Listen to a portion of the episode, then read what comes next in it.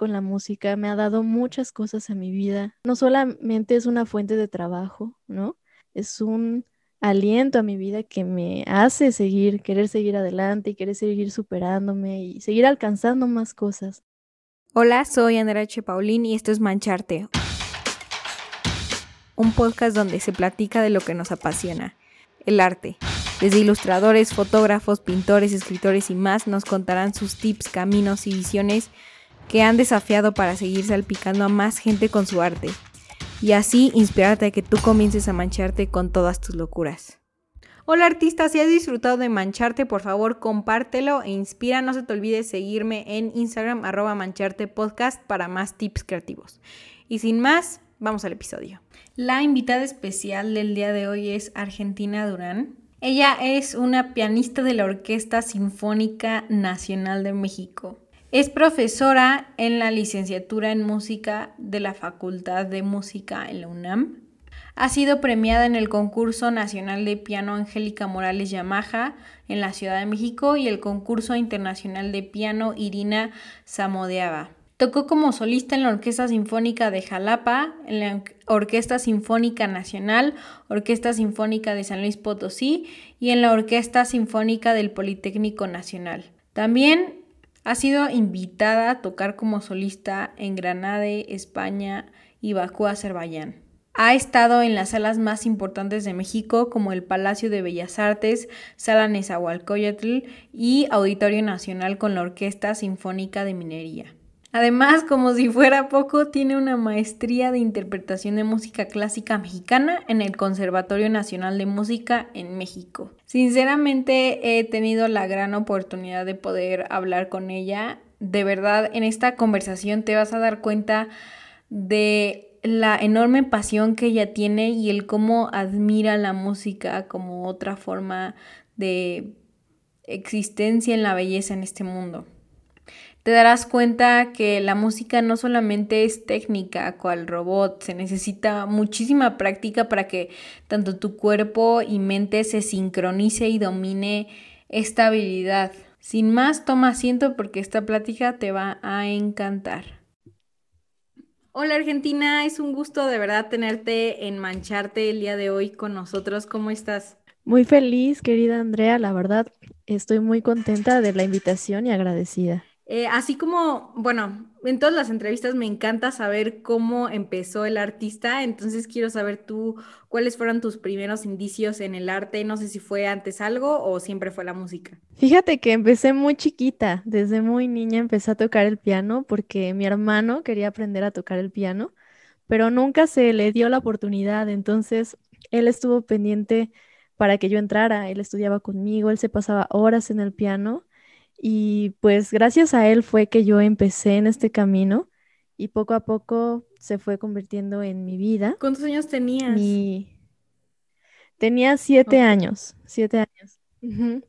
Y de ahí pues me topé con una increíble maestra, una maestra española, y yo creo que eso fue lo que me ayudó y culturizó un poco a mi familia para ver que la música es una carrera y que de la música sí se puede vivir. y, o sea, en los siete años, ¿qué te empezó a causar curiosidad? Siempre me ha gustado mucho la música. Desde bebé, cada vez que escuchaba, empezaba a bailar. De hecho, mi sueño era ser cantante y modelo. y terminé siendo pianista, pero la verdad es que eh, cuando descubrí el piano, me enseñaron el piano, abrieron el piano y me dijeron, mira, estos son los martinetes, así es por dentro, estas son las teclas, y me gustó mucho el sonido y la verdad como empecé tan pequeña, realmente no tenía mucha opción de decidir. Entonces me pues me encaminaron, mi familia me encaminó, mi maestra nos encaminó a este pues pues a esta carrera, pero realmente cuando me di cuenta yo ya estaba metidísima en la música y ya no había vuelta para atrás. Y estabas, o sea, en la par, me imagino que en la escuela normal, o sea, de que en primaria, secundaria normal, y tu maestra española era parte de la escuela. Sí, toda, bueno, toda mi formación de, hasta la secundaria fue normal, pero ya en la preparatoria sí estudié una carrera semiescolarizada, bueno, la, la preparatoria semiescolarizada y de ahí pues ya me dediqué de lleno a la música, pero pues terminaba mis clases de la primaria a las 12 y a la una ya tenía que estar en el CIMI, que es el Centro de Iniciación Musical Infantil. Yo soy de Jalapa, entonces ahí empecé en Jalapa. Y pues era salir de la primaria para ir al, al CIMI y luego terminar y hacer tarea y después estudiar el piano. Y así era mi, mi vida, un poco, pues, ocupada, ¿no? Desde niña. Sí, sí, sí, no me imagino. Y a la hora de escoger como una carrera siempre, siempre fue la música no había de otra. Sí, no había otro camino ni realmente te, digo, cuando me di cuenta yo ya estaba muy metida porque a los 11 años me metieron a un concurso eh, que era un concurso para ser solista de la Orquesta Sinfónica de Jalapa, o sea, eh, eh, una de las orquestas más importantes de México. Entonces me prepararon, me prepararon y, y gané el concurso y toqué con la orquesta. Era una niña tocando con una orquesta de músicos profesionales y recuerdo que salía al escenario y las piernitas me temblaban. Y, fue ahí cuando decidí tomarlo como, pues dedicarle mi vida a la música. Entonces nunca me llamó la atención nada más, realmente, eh, pues estudiaba todo el día, o sea, me pasaba estudiando de 7 a 13 horas diarias era una, una locura. Ahorita estudio menos porque, bueno, ya trabajo y no me da tanto tiempo de practicar, pero la verdad es que, pues, normalmente sí practico entre cinco horas diarias en promedio, ¿no? Wow, y, o sea, estudiar es eh, a las partituras y, o sea, para la gente que no sabe realmente cómo, qué significa estudiar. Pues mira, es que como en cualquier arte, por ejemplo, el ballet, tú sabes que requiere horas de esfuerzo para desarrollar como una habilidad y además dominar esa habilidad, ¿no? Cuando una bailarina se para de puntas, tiene que estar practicando y bueno, la verdad es que ella sí sufre. Aquí en el piano pues es igual, o sea, es, es desarrollar esta habilidad que va más allá de lo técnico. También hay que memorizar. Entonces, para el cerebro, para memorizar una obra que dura una hora, pues tiene que estar muy atento porque la música es, un camino bien complicado. Fíjate, cuando tienes un concierto y debes tocar de memoria, porque es como una costumbre, ¿no? Que así se, hace desde hace muchos años, se acostumbra a tocar de memoria. No es una regla, pero sí es como mal visto algunas veces tocar con partitura, ¿no? Entonces, si un músico comete un error, wow, se le olvida el concierto, por ejemplo, ¿no? O está siendo solista de una orquesta y se le olvida el concierto y deja de tocar y para la orquesta, pues es algo muy grave porque, porque el mundo de la música clásica es como muy exigente, es, es muy penado, ¿no? Hasta cierto punto. Entonces, podría costarle su carrera a un músico, un error en el escenario. Entonces, es importante ir como bien preparado mentalmente, bien relajado y tener todo el repertorio bien memorizado y practicado, de manera que te tenga que salir 100 veces bien para que tú llegues al escenario y si ya te sale al 200% en tu casa, llegas al escenario para que te salga al 100%, ¿no? Porque ya con la adrenalina, los nervios y todo, pues es más difícil. Dios mío, y o sea, con todo lo de la exigencias tú, o sea, me imagino que bueno, no me imagino, ¿has alguna vez como presentado unos miedos o, ya sabes que la mente te juega como un poco chueco? Sí, a mí me ha pasado de todo en el escenario, no tienes idea de que se me han caído las partituras, de que se me ha olvidado el concierto, no tan seguido, ¿verdad? Pero, o sea, sí me ha pasado y eh, la primera vez que me pasó, tenía yo como unos 15 años, yo nunca me había equivocado, y entonces llego al escenario y no podía empezar la pieza y no me acordaba y no, nunca pude tocarla. Entonces, a partir de ahí, desarrollé como un pánico escénico. Ese trauma que me costó años superarlo, la verdad es que sí se puede, sí se puede superar definitivamente, pero hay que estarlo trabajando, hay que estar tocando en público muchas veces. Entonces, eh, pues me topé un libro, un libro que se llama eh, Audition Success, me lo, me lo regaló un maestro de la orquesta donde ahora trabajo. Ahora estoy tocando en la Orquesta Sinfónica Nacional que tocamos cada semana en el Palacio de Bellas Artes. Pues él, él me da este libro y antes de hacer mi audición para, para entrar a la orquesta. Y venían ejercicios sobre cómo respirar, cómo mentalizarte, cómo prepararte para hacer una audición. Y te das cuenta que muchas veces no solamente es lo que puedes hacer en el instrumento, sino toda esta preparación mental que debes de tener para, para hacer lo mejor que puedas en una sola oportunidad. Claro, claro. Oye, y cuando presentaste, o sea, eso de los 15 años que se te olvidó, ahí en ese momento ¿qué pensaste, o sea, como de ya, ya todo valió, eh, ya no voy a tener una carrera musical. Sí, fue un drama. Recuerdo que lloraba y lloraba y me decían, tranquila, no es para tanto. No, es que, pues imagínate, nunca me había equivocado y, y, para mí fue que se acababa el mundo. De haber sabido yo que me iba a volver a equivocar más adelante. Pero no, ya después vas madurando y lo tomas con, más conciencia y sobre todo no es el hecho de equivocarse, sino de cómo aprender de los errores, cómo salir adelante y cómo superarlos, siempre ir, siempre levantarse, ¿no? Claro. Y no quedarse ahí, porque muchas personas les pasa que se equivocan y ahí se quedan toda su vida y nunca, nunca vuelven a tocar en público porque no pueden. Entonces, es importante saber que somos humanos, ¿no? Que nos vamos a equivocar, que no pasa nada, pero lo importante es superarlo.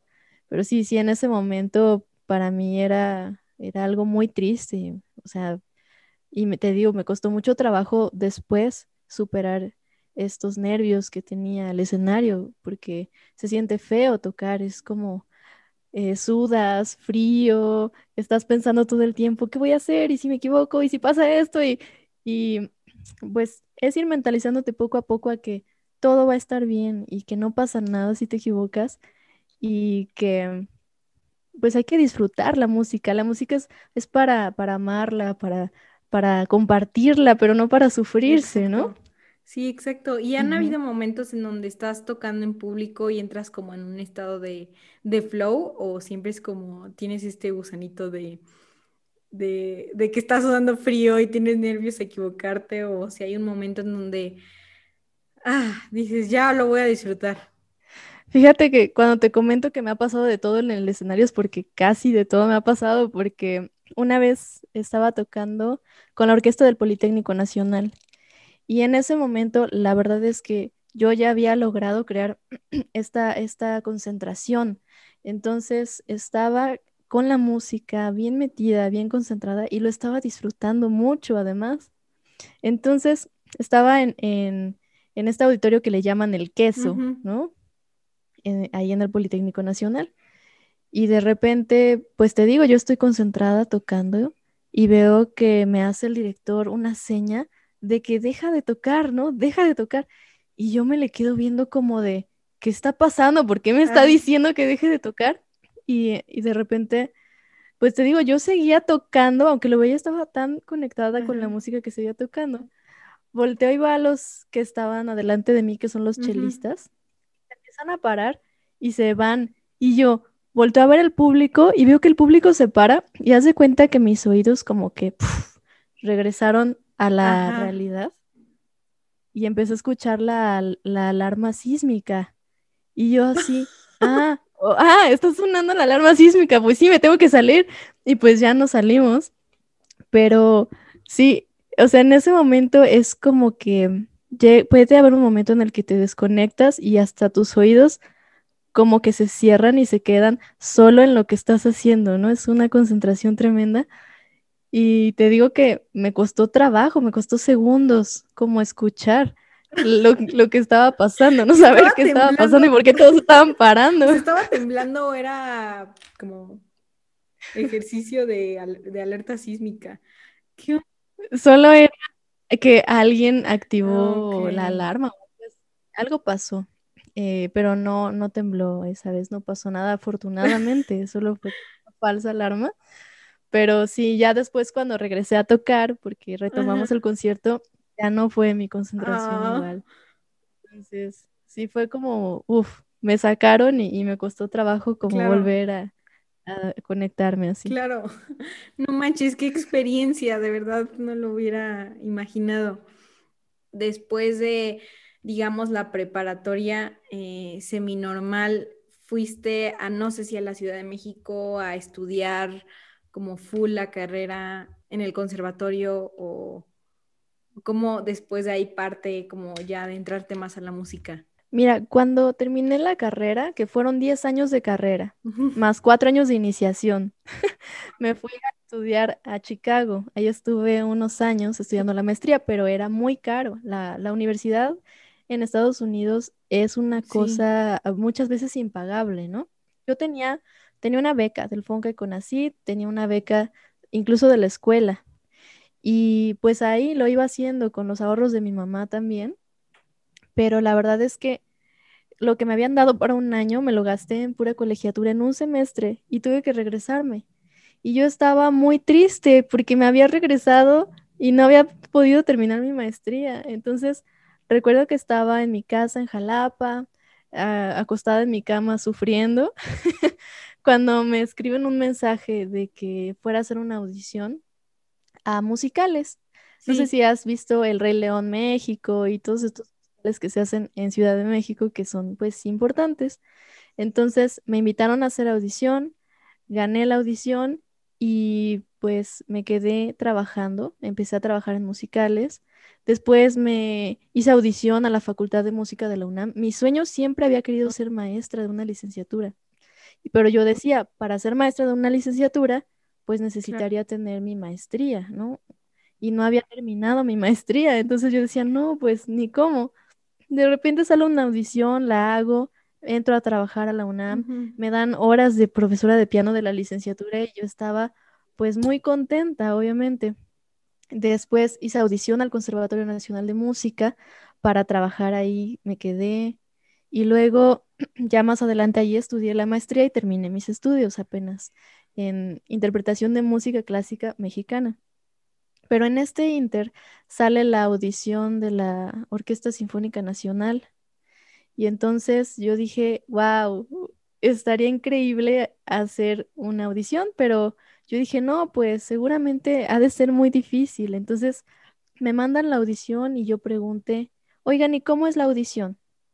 Y me dicen, mira, la audición es a cortina cerrada. Es decir, que no te ven, ¿no? No te ven, solamente eh, pues tocas escuchas, van, pasan todos los pianistas, tocan lo mismo y ya van como haciendo eliminatorias. Y yo dije, bueno, si es de esta manera, creo que si hago las cosas bien, tengo una oportunidad de ganar. Porque, aunque la veía muy lejos, ¿no? O sea, de verdad decías, hay otros mejores que yo. Sí, porque en esa audición van los mejores músicos de México, van músicos experimentados en orquesta, o sea, van muchos músicos que a lo mejor tenían mucho más experiencia que yo. Yo estaba o estoy muy joven, al menos para un trabajo de ese nivel, yo consideraba que todavía me faltaba como pues más edad, tal vez. Entonces, pues la hice y me quedé y dije ya. Entonces me salí de, de mis otros trabajos y bueno, ahora estoy mucho más tranquila ahí. Pero la verdad es que me siento muy bien con la música, me ha dado muchas cosas a mi vida, no solo no solamente es una fuente de trabajo, ¿no? Es una, es un aliento a mi vida que me, que me hace seguir, querer seguir adelante y querer seguir superándome y seguir alcanzando más cosas. Porque al final de cuentas, la música es un camino interminable donde siempre vamos a seguir aprendiendo, siempre vamos a mejorar. Entonces, pues es una constante búsqueda. El arte es la constante búsqueda de la belleza y de la perfección.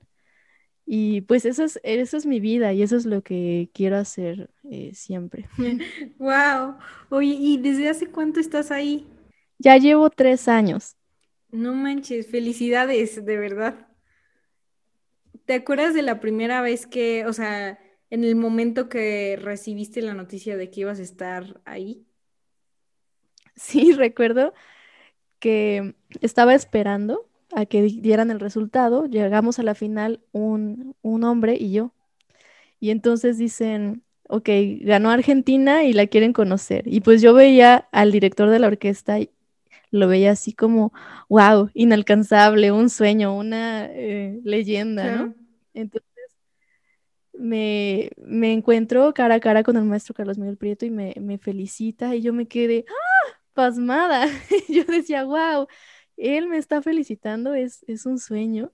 La verdad te digo, no, no lo esperaba, o sea, sí lo anhelaba, claro. más siempre hay la posibilidad de que pues cualquier cosa pase, que no que pierdas o que ganes o que te equivoques o, o lo hagas bien. Entonces, pues recuerdo que me dijeron, bueno, vamos a firmar tu contrato. Y yo así, ¿ya? Me dicen ya. Y yo, bueno, vamos. Y recuerdo que el, el, administrador, bueno, de los administrativos que estaban ahí, me da el contrato y hizo un comentario como de, así me vio, que dijo, está que no se la cree. yo así viendo con mis ojotes para todos lados. Sí, sí, sí, o sea, como de estoy en un sueño y ya alguien despiérteme. Sí, ya pues las primeras veces que llegué al palacio recuerdo que entraba y veía el escenario y decía, wow, eh, yo me imaginé tocando aquí algún día, un día en la vida, pero saber que iba a estar cada semana, que iba a ser como mi segundo hogar, más ensayos y todo, era como, wow, tantas veces estar aquí es, es un sueño, es un honor y es algo que agradezco mucho a, Dios sobre todo. Qué increíble, qué increíble. ¿Y todas las semanas ahí ensayan? Aparte de... Sí, de miércoles a viernes ensayamos y de lunes, lunes y martes ensayamos en otro lugar y viernes y domingo son conciertos ahí en el palacio. Bueno, ahora en pandemia ha sido un poco diferente porque estamos haciendo conciertos de tres personas, de a, lo mucho cuatro personas. Entonces hemos estado como representando a algunos músicos a la orquesta, que es una gran responsabilidad también, porque ahí sí estás totalmente al descubierto, ¿no? Es como que hay 100 músicos tocando y bueno, está el piano ahí. No, aquí ya estamos como hasta el frente y tres instrumentos, entonces, eh, pues ha sido divertido porque dimos algunos conciertos online con el Palacio vacío, totalmente vacío, ¿no? Y era como, wow, o sea, estoy dando un concierto vacío, pero, pero sí, es, una experiencia divertida. Justo te iba a preguntar que cómo había eh, cambiado la pandemia en cuestión de tu carrera. Pues definitivamente nunca había hecho conciertos online y bueno, ahora se abrió esa posibilidad, ¿no? De vender boletos y hacer un concierto en línea. Obviamente no va a ser lo mismo porque el hecho de ir a un concierto y ver al artista y sentir las ondas de la música que te llegan va a ser muy diferente porque en una grabación pues cambia el sonido, no se llega a grabar todo bien en el instrumento. Entonces, eh, pues abre esta posibilidad. También la verdad es que en pandemia resulta que abrí mi TikTok y de cero seguidores que tenía, llegué a más de 300 mil y fue en unos meses, ¿no? Entonces, eso para mí fue muy bueno porque me vinieron algunos patrocinios y otros conciertos y bueno, obviamente te vas dando a conocer. Porque realmente la música es un medio muy difícil de que alguien se haga famoso, ¿no? O sea, la música va en otro sentido más como de la espiritualidad y el arte, ¿no? Pero pues para mí fue muy bueno porque como te comento, más personas me conocen, me empezaron a llamar para más conciertos. Entonces nunca dejé de tocar. Gracias a esto también me empezaron a llamar mucho porque decían, bueno, queremos un concierto online con alguien que tenga muchos seguidores. decían, ah, pues mira, ella, ella es joven, eh, tiene muchos seguidores, entonces toca bien, ¿no? Vamos a invitarla. Entonces, pues me fue mejor. A mí en pandemia eh, me fue mejor en cuanto a conciertos. O sea, aunque hubieran sido online, estuve teniendo constantemente. Entonces, pues realmente no me afectó, ¿no? Sino que me ayudó, me impulsó. Claro, wow. Ay, qué bueno, qué bueno. ¿Y cuándo abriste tu TikTok? Fue el año pasado, pero lo he venido trabajando, que sí, sí, llevo como un año, tal vez un poquitito más de un año, ¿no? De que empezó la pandemia. ¿Y crees que, o sea, recomiendas TikTok para, no, no solo en música, sino también en artistas para darse a conocer, entonces? Sí, definitivamente el marketing de un artista es muy importante. Cómo te ven la gente, qué es lo que tú puedes darle a las personas. eh, todo esto, porque al final de cuentas, si te interesa, por ejemplo, tener un patrocinio de una marca, pues de pianos, por ejemplo, como Yamaha o, Petrov o lo que sea, em, ellos van a querer vender, claro. ¿no? Entonces, pues se van a fijar en alguien que pueda venderles su instrumento, ¿no? Entonces es importante por ese lado. Por otra parte, eh, también hay directores de orquestas que buscan vender sus conciertos, entonces buscan a alguien que, que tenga cierto perfil. Entonces es importante tener todo en orden, o sea, tener la página web, tener pues Instagram, Facebook para tener como una proyección, ¿no? Más amplia, porque al final de cuentas el Internet no tiene fronteras. y eso es una ventaja, porque nosotros podemos llegar a cualquier parte del mundo, a cualquier persona que tal vez no iría a un, a un teatro, que no iría al Palacio de Bellas Artes, ¿no? Porque, al, porque sí es, es un público que, que es un poco más cerrado, el que va a los conciertos, ¿no? Y aquí puedes llegar a, cualquier persona, a cualquier casa, a cualquier parte. Y eso es una gran ventaja porque hay muchas personas que no, no tienen este acercamiento con la música clásica o con otro género, ¿no? Y esto pues les ayuda, los acerca y pues podemos entrar ahí con más facilidad. Entonces sí considero que, pues que lo consideren. tome nota, tome nota. Exacto. Cambiando un poco de tema, eh, ¿qué experiencia ahora en lugar de pánico escénico, qué experiencia, y también aparte de entrar a la orquesta sinfónica, em, te ha marcado en, bueno, o sea, que hayas dicho, wow, qué bueno que me estoy dedicando a esto y puedo vivir esta experiencia?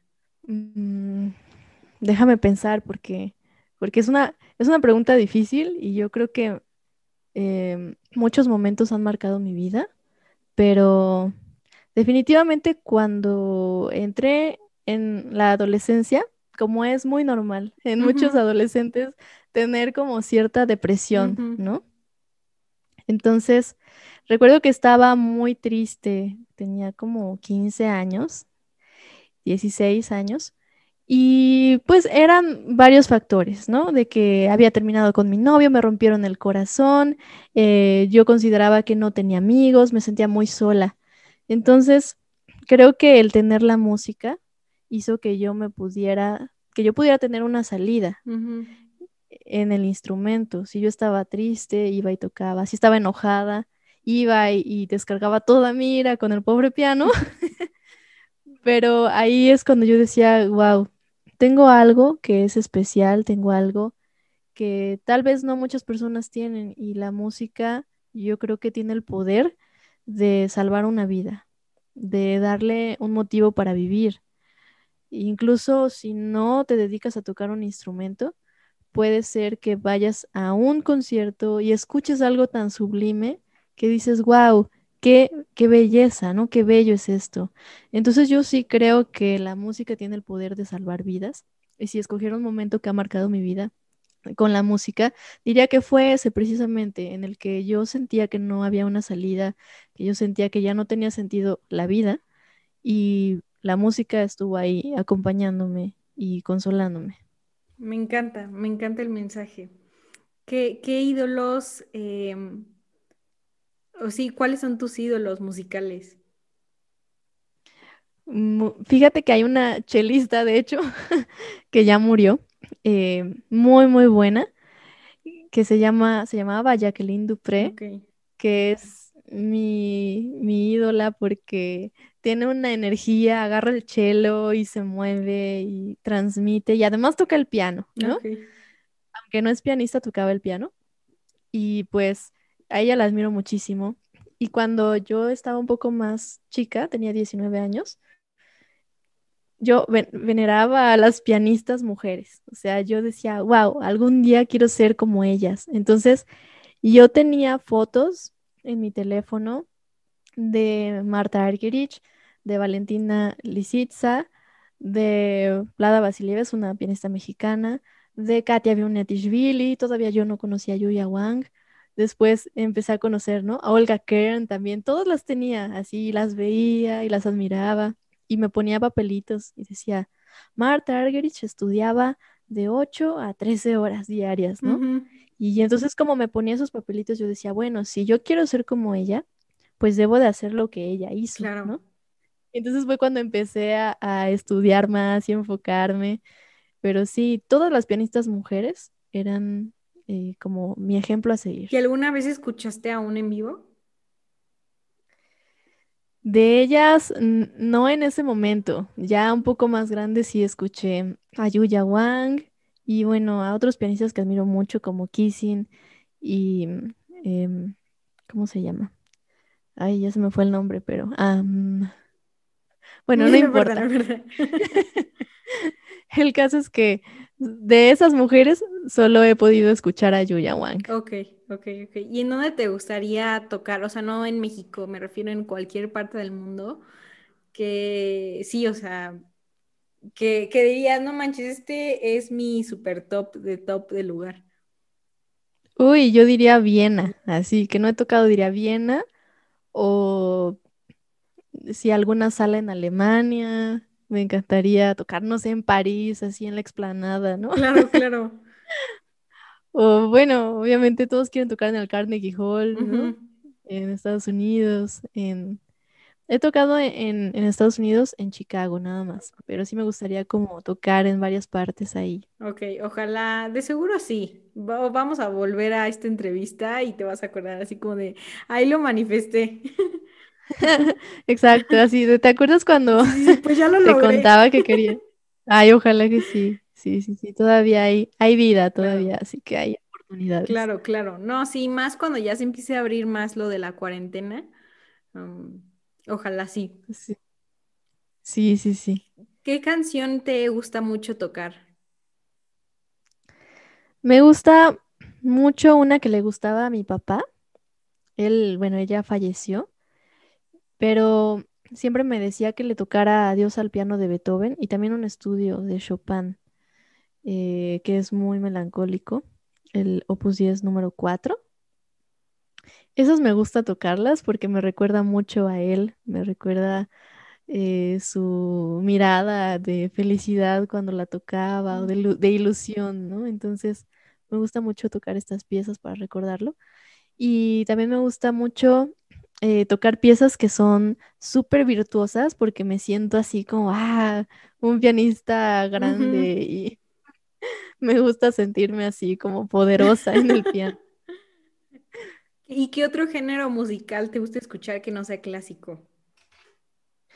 Me encanta, toda la música bien hecha me gusta, puede ser de cualquier género, pero normalmente escucho jazz, escucho clas, este, no clásico sí, escucho electrónico, Escucho también pop y ¿qué más? El rock también me encanta. Mi grupo favorito es Queen.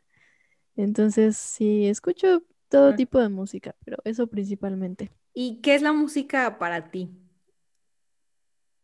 La música para mí es un lenguaje, es un lenguaje donde puedes expresar y comunicarte con, con otras personas, cómo te sientes, eh, incluso imágenes o además de sentimientos, imágenes, ¿no? Por ejemplo, un día lluvioso se puede eh, comunicar, no sé, con gotitas, por ejemplo, en los agudos de un piano, ¿no? Una melodía triste. También. Así es. Eso para mí. Em, ¿Crees que las relaciones son importantes eh, para impulsarte en tu carrera? Las relaciones públicas Sí, definitivamente. O sea,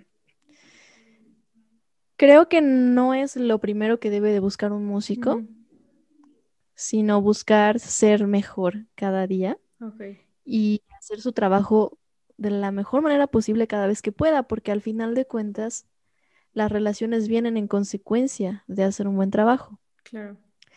Y si haces un buen trabajo, te vuelven a llamar.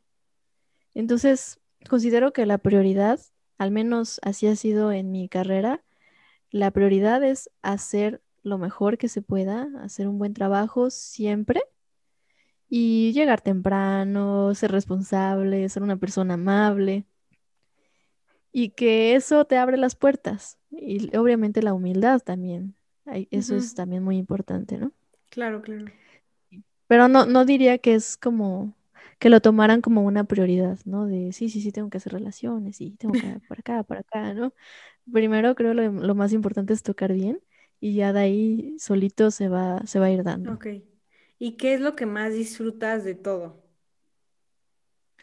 Lo que más disfruto, eh, comer rico y viajar. Me encanta cuando me invitan a tocar a, a otro estado o a otro país, ¿no? Porque me encanta otro país porque es otra cultura, es otro idioma, son otras personas, eh, sus rasgos físicos son diferentes y eso se me hace muy interesante. Ok. Cómo ellos perciben la música, cómo lo sienten. Porque al final de cuentas dicen, bueno, el inglés es el lenguaje universal, pero yo diría que la música porque yo puedo tocar aquí y me van a entender igual los mexicanos que si voy y toco en un país árabe o en, en Estados Unidos, ¿no?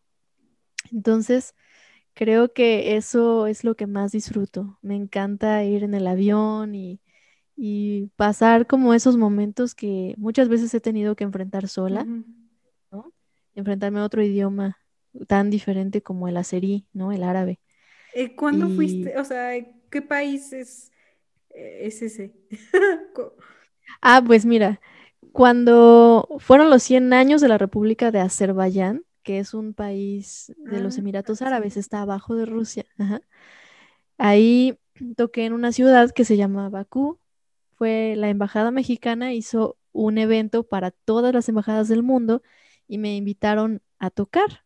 Entonces, toqué en, el- en un teatro súper antiguo con mucha historia que se llama Rashid Vedudov y también di clases en la Academia de Música de Bakú, que ahí tienen un muy buen nivel de piano porque tienen la escuela soviética, ¿no? Claro. Entonces, eh, pues sí fue un reto porque yo tenía que dar masterclasses a alumnos como de la misma edad que yo. Y luego en otro idioma, ¿no? Entonces, pues fue una experiencia que me dejó mucho aprendizaje, a mí ¿Cuánto también, ¿no? tiempo te quedaste ahí? Estuve 10 Ok. días en Bakú. Sí, caminaba por las calles y, y parecía yo árabe. Entonces me hablaban en azerí y yo decía, no, no, I don't understand. Decían, ay, pues ¿de dónde eres? Y yo de México. Ay, pues pareces de aquí. Yo, mira, ahí conocí a mis primas, este, que no sabía que tenía. Qué chistoso, qué chistoso. ¿Y tienes alguna rutina como mañanera o diaria que, que hagas? Sí, eh, la verdad es que como muchas veces el músico no es muy consciente de lo que, de lo que está haciendo. O sea, el músico es un atleta de alto rendimiento. Entonces es importante que tenga su cuerpo en, en armonía también para evitar lesiones. A mí me gusta mucho hacer ejercicio, me gusta mucho ir al gimnasio y me estiro siempre antes de estudiar, caliento, ¿no? Muevo mis manos, mi cabeza, mis hombros, mi espalda. Eh, y después de eso ya toco y después de tocar estiro, relajo mis músculos. Y eso es parte de mi rutina diaria, ¿no? Siempre estar consciente de cómo está mi cuerpo o darme un masaje, ¿no? Eso lo consideraría como parte de, de la rutina. ¿Y qué, me, qué le recomendarías a un músico? El- o sea, las personas que nos están escuchando, ¿qué, qué consejo le dirías?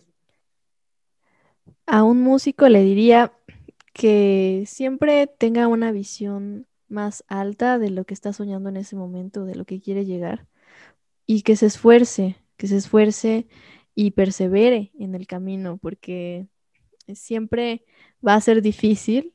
Los sueños que, que tenemos van, a veces los vemos muy lejanos, pero si pensamos poco a poco y, y pensamos mucho en, oportunidades que a lo mejor otras personas no pueden ver, eso, eso va a ayudar. Me refiero a que tomes todos los trabajos que puedas, porque de todo eso te vas a nutrir si es en danza, si es en teatro musical, si es en acompañando cantantes o cualquier otro instrumento, todo eso va a ayudar al desarrollo de una persona y por ende va a hacer que sea mucho más preparada en el ámbito laboral, ¿no? Y va a hacer relaciones y todo esto. Entonces, pues que siempre tenga en mente su sueño, pero que no descarte todo lo que hay alrededor, ¿no? Que no diga, por ejemplo, ay, eso es rock, eso yo no lo toco. O ay, eso es pop, eso no me gusta, ¿no? Mm, Sino que se abra, porque mientras más, más conocimiento tenga, va a ser mucho mejor. ok, súper. ¿Y qué mensaje le, le darías tú a Argentina a todo el mundo? Ya no solamente músicos, sino en la persona que eres. Pues que asistan a conciertos en vivo, que se acerquen, porque al final de cuentas, eh, el artista siempre va a depender del público, siempre va a depender de las personas que apoyan, que se interesan en el arte, que lo comparten. Entonces, pues que, que se animen a ir a un concierto en vivo, ahorita que ya se puede, que ya estamos un poco más abiertos a, a estos conciertos, que me sigan en mis redes sociales, que estoy en Instagram como Argentina Pianista En y, TikTok. y también, sí, ya estoy como Argentina Durán Pianista en todas mis redes sociales. Así que ahí los invito a seguirme, a que asistan también a mis conciertos, ahí los voy a ir publicando y pues que, mm, que nunca digan de la música no se puede vivir, Es que porque sí se puede. eres la, este, la prueba que sí se puede.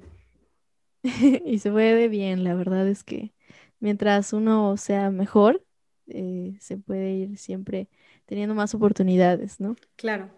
Y la última pregunta que le hago a todo artista que está en Mancharte, ¿en qué mundo mágico vivirías? ¿En qué mundo mágico? Sí, Em, ¿en qué mundo mágico? de películas, no sé, series, cómics, de, de libros, o sea, de lo que sea. Ay, me encantaría vivir en el mundo mágico de Harry Potter. Sí, estaría increíble tener magia y, y que se muevan las fotos y Sí, estaría increíble. me encantaría. Súper, Sí. muchísimas gracias Argentina, de verdad, por estar el día de hoy con nosotros. Ay, al contrario, muchas gracias por la invitación y pues ojalá que nos veamos Claro pronto sí. y ya te contaré cuando toque en, en Viena. Claro que sí. Si te gustó este episodio, por favor compártelo para que seamos mucho más en esta increíble comunidad. Además, quiero saber tu opinión. Envíame un DM a arroba mancharte podcast. Quiero saber qué artista te gustaría para el próximo show. Y sin más, te dejo hasta la próxima.